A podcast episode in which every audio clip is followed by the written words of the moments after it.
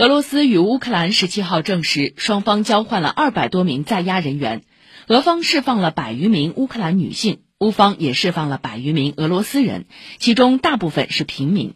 这是双方近一个月内的第二次大规模人员交换行动。俄罗斯副总理胡斯努林昨天在国家杜马发表讲话称